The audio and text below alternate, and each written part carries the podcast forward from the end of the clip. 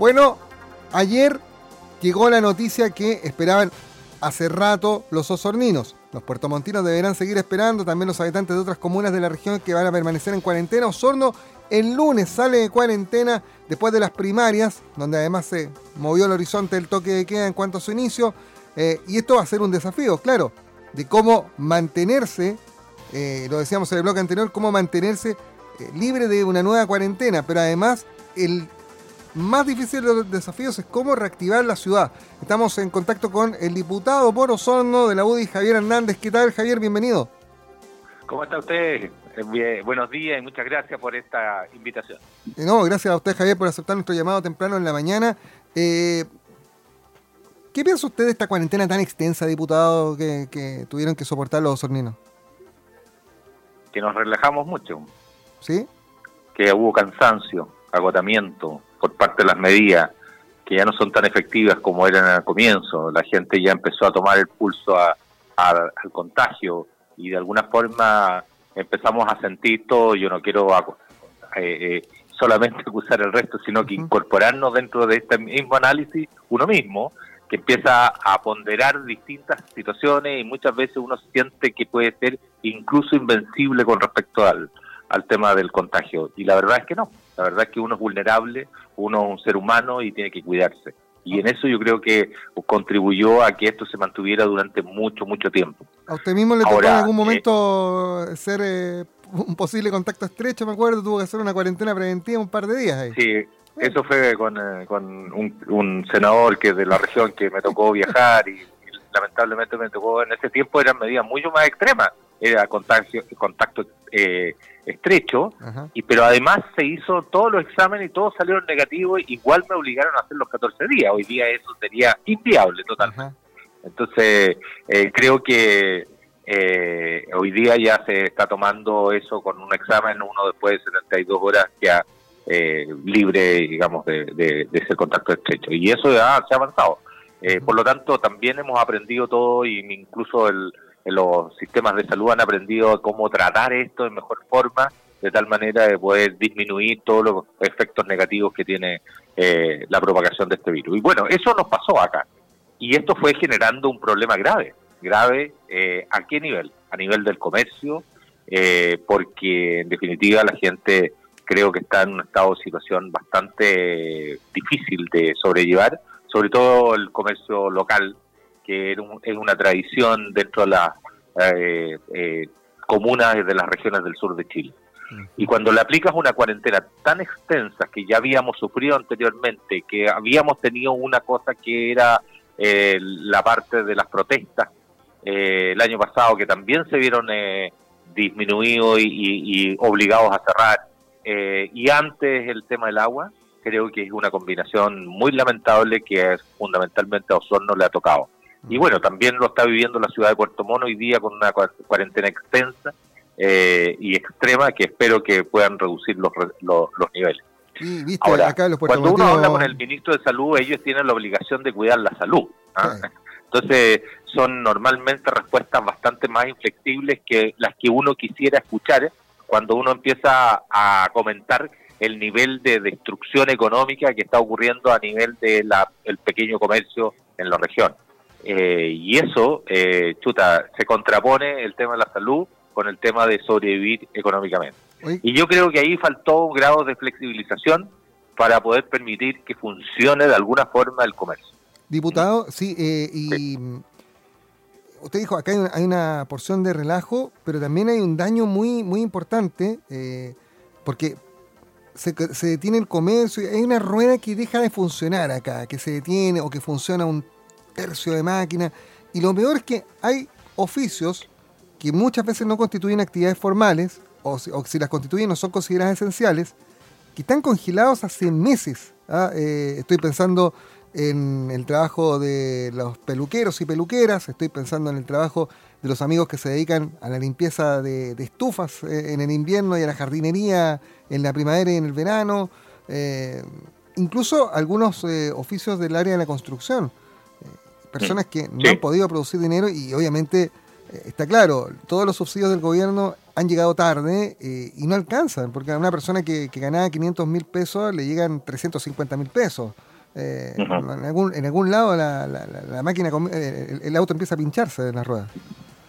Claro, ha sido insuficiente cuando, cuando tiene una situación de esta magnitud tan potente, tan, tan lamentable que nos ha ocurrido como universo en el sentido de que tener una pandemia de estos niveles nunca nos habíamos imaginado que podía sucedernos a esta generación. Y esta generación la tuvo que asumir. Y en ese sentido, cualquier cantidad de plata que se haya, por mucho esfuerzo que se haya hecho desde el punto de vista fiscal, hoy día ha sido insuficiente para poder paliar todos los efectos negativos en la parte de, la economía. Mm. Y por eso echábamos de menos una flexibilización. Y este es un primer paso que se elimine la cuarentena.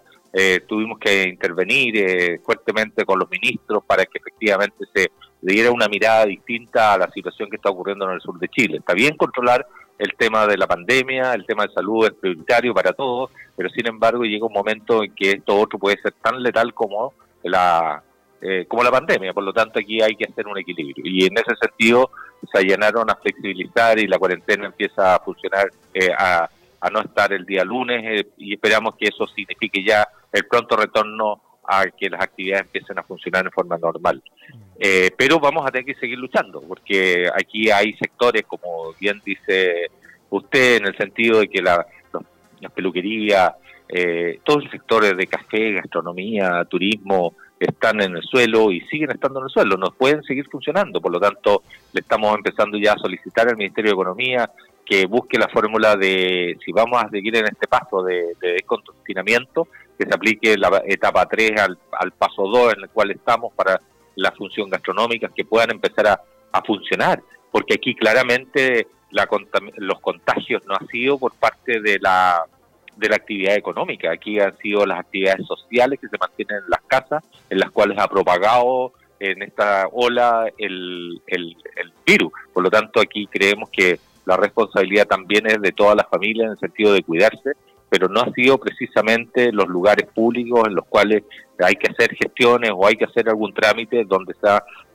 se ha producido la, la, la contagiosidad de este virus. Mm.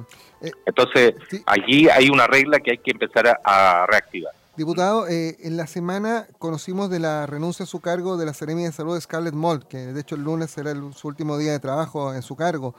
Em, ella, en el comunicado que difunde la, autoridad sanitaria, eh, desliza la posibilidad de un excesivo centralismo en las decisiones. ¿A usted le parece que efectivamente no se está escuchando de debida forma, no se está atendiendo el esfuerzo que se hace en las comunas de Osorno y de Puerto Montt y en todas las comunas de la región por bajar los índices y al final se termina usando una medida estandarizada para situaciones que son por eh, población, por meteorología, súper distintas? No me cabe la menor duda lo que usted me está mencionando, no me cabe la menor duda. Imagínese que eh, producto de la intervención ya que en varias veces, en varias oportunidades había hecho respecto al tema de la cuarentena eh, con las autoridades de gobierno, pero el día miércoles ya hice público una declaración en la cual exigía el término de la cuarentena. Eh, llamé a los ministros, estaba, le mandé mi declaración a, la, a salud, a, economía, al ministro secretario general de la presidencia y, y, de uno de ellos puso este tema de Osorno en carpeta producto de esta, de esta repetida. Imagínense nosotros haciendo esta gestión cuando debieran ser los conductos regulares, la, la estructura nacional, que son las gobernaciones, las intendencias, que se escuche. Y yo no tengo la menor duda que de estas autoridades acá en forma local lo han escuchado y lo han transmitido. Pero esto no se está escuchando en Santiago, por lo tanto tenemos que intervenir nosotros, que tenemos un, una situación distinta, pero en casos de esta de, de, esta, de este problema, de esta magnitud, no cabe ninguna otra cosa que hacerlo. Y de hecho, el día de ayer, en la, muy temprano en la mañana, ya se me estaba informando que se había puesto en, en, la mesa de la discusión, donde estaba participando el presidente, los ministros, eh, el tema de Osorno. Y espero que haya sido por parte de eso, la misma presión de todo. Eh, por lo tanto, no me cabe la menor duda lo que usted me menciona de la Seremi Salud, que muchas veces transmitió eh, todo lo que recogía aquí en la zona, pero que en definitiva a nivel central se toman medidas que son generales para el país, pero no se ve la particularidad que nos toca vivir a nosotros. Y eso es lamentable para, nuestra, para las regiones. Sí. Es, es constatar una realidad que la gente de alguna forma se menciona, pero que muchas veces es difícil de decir, mira, se produjo este fenómeno, pero yo creo que en esta situación está quedando muy claro que y nítido que efectivamente esa, esa mirada distinta no existe para cada particularidad de cada región. Estamos conversando con el diputado por Osorno, por, el, por la décima región norte, diríamos, la región de los lagos norte, Javier Hernández. ¿eh? Hay, que, tratar de dividir el mapa y los tremendos territorios que tienen los diputados. Son, eh, estaríamos toda la mañana dando los nombres de las comunas y localidades. Ahora, diputado, eh, ha sido, eh, en el caso de Osorno, seis semanas, ya antes tenía un periodo similar de, cuarentena, eh, que pasan muy rápido, pero que producen un daño tremendo, especialmente la actividad comercial, la actividad económica, ya lo damos cuenta de eso. El gobierno lo que ha dicho, vamos a, poner en el presupuesto un ingreso familiar de emergencia adicional para las comunas en cuarentena. A lo mejor cuando se apruebe ya no va a caer para los osorninos. La pregunta del millón es, ¿Puede dar el gobierno, a su juicio, mayores herramientas para, para atender ahora el daño económico y social que produjo la cuarentena? Y pensando también en la gente de Puerto Montt que ya lleva 150 días casi en cuarentena. Mira, mira yo te, quiero ser muy franco. Aquí eh, el Banco del Estado reaccionó rápidamente y postergó lo que vencía ahora en octubre de los créditos POGAM. El FOGAPE fue el primer crédito que se dio para enfrentar la pandemia y se entregó créditos a, diversas actividades económicas del sur de Chile. Aquí en la región deben haber sido alrededor de 250 mil millones de pesos aproximadamente, no, no tengo la cifra exacta, eh, pero que en definitiva ya eso vencía y tenía que empezar a, restituirse este crédito en, en octubre. Y eso el Banco del Estado actuó rápidamente y dijo se posterga por 12 meses más. Y ahora nosotros estamos también pidiéndole al ministro de Hacienda, y está en la mesa del ministro de Hacienda, y tiene que empezar a darnos respuestas respecto a este tema, de postergar todos los créditos FOCAPE por ojalá 6 o 12 meses más eh, eh, de la banca privada, que es lo que no eh, creo que es un primer factor que uno puede solicitar. Y en eso yo sé que está en la mesa hoy día del, del ministro. El ministro está en el presupuesto, por lo tanto tiene su cabeza puesta en otra parte. El, también hoy día en la mañana yo hablé con el subsecretario de Hacienda para solicitarle la postergación de lo que significó el bono para taxis y taxis colectivos, que vence hoy día. ¿Por qué motivo? Porque muchas veces eh, la plataforma del Ministerio de Transporte no funcionó adecuadamente durante semanas y por lo tanto hay mucho conductor que no ha podido hacer efectivo la solicitud del bono eh, y eso eh, creo que me amerita, digamos, postergarse. También se lo solicité y me dijo que lo iba a hablar en el transcurso de la mañana con el ministro de Hacienda de tal forma que me dé una respuesta lo antes posible. Entonces, todas estas medidas, un FOGAPE 2, por ejemplo, otro crédito blando que signifique poder eh, inyectarle recursos a la gente debería ser ideal. fíjese que las cifras que se hablan son importantes el gobierno regional y, Cercotec han invertido alrededor de 7 mil millones. 2.500 deben estar en la provincia de Osorno, otros 3.000 deben estar en la provincia de Yanquihue, eh, pero es insuficiente, lejos, porque la gente no accede a eso. En junio, por ejemplo, todo lo que fue el barrio Lynch acá postularon 20 comerciantes, de los cuales ninguno obtuvo ese fondo. Ahora, este fondo de reactivación, hoy día eh, creo que pudieron acceder eh alguna cantidad de comerciantes del barrio, pero no es la solución completa porque hay mucha gente que queda en la indefensión y no va a poder reactivar su negocio que ha sido el trabajo de toda su vida. No estamos hablando de gente que hizo la pasada en esta situación, sino que gente que ha trabajado toda su vida en el comercio. Entonces es lamentable lo que está ocurriendo y por lo tanto creo que ahora hay que fijar eh, que efectivamente el gobierno dé algunos instrumentos que permitan efectivamente poder eh, eh, eh, sobrellevar este y sobrepasar esta situación que se está viviendo aquí en la ciudad de Y, que sean instrumentos, diputados, sin que, no sean créditos, porque al final los emprendedores, los empresarios han tenido que ir, en el fondo, tapando hoyos en base a créditos. Se, siguen endeudando. Por ejemplo, eh, e, esta situación de la suspensión de contratos, la ley de protección al empleo. Eh, hubo muchos empresarios, especialmente en el área de la gastronomía, que creyeron en las proyecciones iniciales del gobierno y que era que esta pandemia iba a pasar más o menos hasta junio, julio y que en septiembre la cosa se iba a reactivar y no tiene hasta cuándo pasar todavía, las vacunas todavía no tienen fecha de inicio de su aplicación y por tanto... Bueno, el ministro asegura Eh, el ministro me aseguraba... Claro, pero espérame, diputado, pero esa gente a la que se le suspendió el contrato, las imposiciones fueron asumidas por los propios empresarios. ¿ah? Y ahora eh, que se terminó el beneficio, eh, recuerde que una de las cláusulas de, para poder acceder al beneficio era que no podían terminar el contrato de estas personas. Eh, obviamente nadie quiere nadie quiere dejar a más gente sin trabajo, pero pero los empresarios se están ahogando, ese es el tema.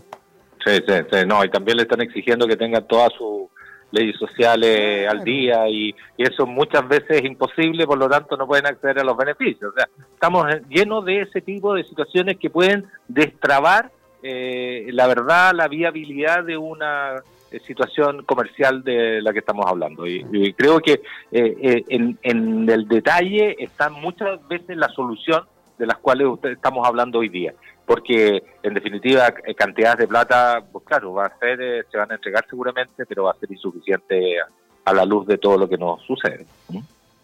Tremendo, es, es un terremoto económico y social del que todavía no hemos visto, todavía, probablemente. Afortunadamente hay áreas acá en la zona sur, eh, por ejemplo, todo lo que es la agricultura está pasando por un buen momento, ¿ya? Eh, durante este año, y eso no se ha detenido, lo que mantiene una actividad intermedia dentro de lo que es la ciudad. El, eh, lo mismo pasa con el sector de la acuicultura y la pesca en el sector de, la zona de Puerto Montt. Por lo tanto, también hay cierta actividad económica que se mantiene y, logra que esto no sea tan profundamente dañino eh, como puede estar ocurriendo en otras en otra zona. Así que eh, creo que eh, estamos viendo este otra área que efectivamente hay que atender y solucionar y buscar caminos de solución, pero también hay que reconocer que efectivamente y afortunadamente hay áreas de la economía regional que están funcionando. Pero en la otra pata, la tercera pata, ¿no es cierto? Tenemos la acuicultura, tenemos la agricultura, tenemos el turismo, esa tercera pata está en el suelo. Sí, claro. Y si no hay instrumentos en los cuales que sean efectivos, eh, lamentablemente vamos a ver que no va a poder seguir funcionando. Hay zonas que usted representa... Esperamos que hoy día el turismo local eh, pueda hacer una ventana para que efectivamente se puedan recuperar estos niveles de, de, ¿cómo se llama? de actividad económica y les permita eh, sobrellevar durante los próximos meses eh, a lo mejor un veranito San Juan. Pero creemos que un conjunto de medidas como la que estamos planteando puede lograr, digamos, reactivar de nuevo el, sector eh, turismo. Yo le voy a decir que hay zonas que usted representa, diputado, que están eh, duramente afectadas, ¿ah? duramente afectadas. Absolutamente. Si yo los veo aquí, yo converso con los, eh, los dirigentes de, los gremios. Puerto Montt, Puerto Vara, eh, Osorno, eh, todas las comunas intermedias, Burrasque, Río Negro, que han estado en cuarentena, los Muesmos, ¿ah? eh, en cuarentena permanente. el alcalde de Puerto Vara estaba viendo un verano de San Juan espectacular y porque toda la actividad económica se fue a su zona, incluso turística, que está empezando a reaccionar adecuadamente.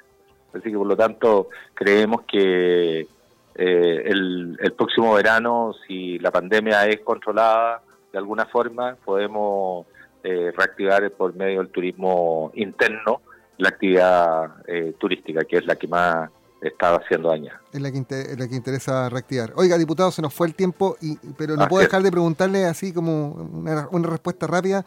Eh, el 10%, de, el segundo descuento del 10%, el segundo retiro del 10% de fondos previsionales, ya no viene el proyecto que habían aprobado en la Cámara, viene el del gobierno, que es como lo mismo, pero no es igual. Eh, ¿Qué posición va a tomar usted? Bueno, voy a tener que analizarlo, porque la verdad de las cosas es que esto tiene una cosa buena, que es ayudar a la gente, pero con su propia plata. O sea, que aquí hay un doble estándar de la actividad política que no ha resuelto un problema de fondo, que es mejorar las pensiones estamos esperando y todos los pensionados y todos los que se pueden pensionar están esperando. Y esto es un acto hipócrita que se está entregando para calmar una situación, pero se está dañando otra área que es tan importante como son mejorar las pensiones. Y por ese motivo yo me, he abstenido durante, porque no estoy de acuerdo muchas veces con lo que hace la, el, el sistema de pensión, pero tampoco estoy de acuerdo con desarmar las posibilidades futuras de las pensiones de todas aquellas personas que están a cinco años de jubilar o a siete años de jubilar y que el perjuicio va a ser permanente. Por lo tanto, si uno lo mira desde ese punto de vista, puede ser una afrenta contra el adulto mayor. Si lo mira desde el punto de vista de los jóvenes o más jóvenes, ellos tienen tiempo para recuperar esos recursos. Eh, si uno lo ve del punto de vista, ¿quién va a pagar esta cuenta? La van a pagar quiénes? Los jóvenes de hoy día y los que están naciendo, los nietos, todos aquellos van a empezar a pagar esta cuenta. Y cuando ellos preguntan por qué nosotros tenemos que pagar tanto impuestos, ellos a futuro, ellos se van a responder, es que los que estaban en ese tiempo cometieron actos de irresponsabilidad. Por lo tanto, yo creo que aquí hay una combinación de efectos. Por lo tanto, yo creo que hay que ver qué es lo que viene en el planteamiento del gobierno y qué solución tiene para poder mejorar las pensiones actuales. De eso se trata, ¿ah? que no sea pan para hoy, hambre para mañana, sino que sea una, cosa que, por lo menos el pancito... Así que hay que meditarlo bien, yo no lo puedo decir hoy día, pero enfrentado con el proyecto que va a salir eh, del Senado, espero poder eh, eh, votar en conciencia, pero no, no es mi ánimo a, a ofender a la gente que tiene necesidad y que efectivamente lo necesita, eh, porque hay que buscar la solución. Y en eso ha sido muy lento el Ejecutivo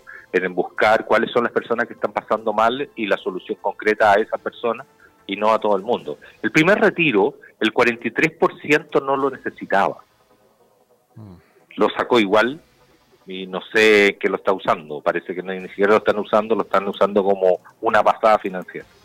Entonces ahí hay que buscar metodologías que sean mucho más efectivas y eso creo que está al debe del Estado de Chile. El diputado por Osorno y la región de los Lagos Norte, Javier Hernández, junto a nosotros esta mañana en Radio Sago. Diputado, gracias por estos minutos. Muchas gracias, Juan Rafael. Buen fin de semana. Chao.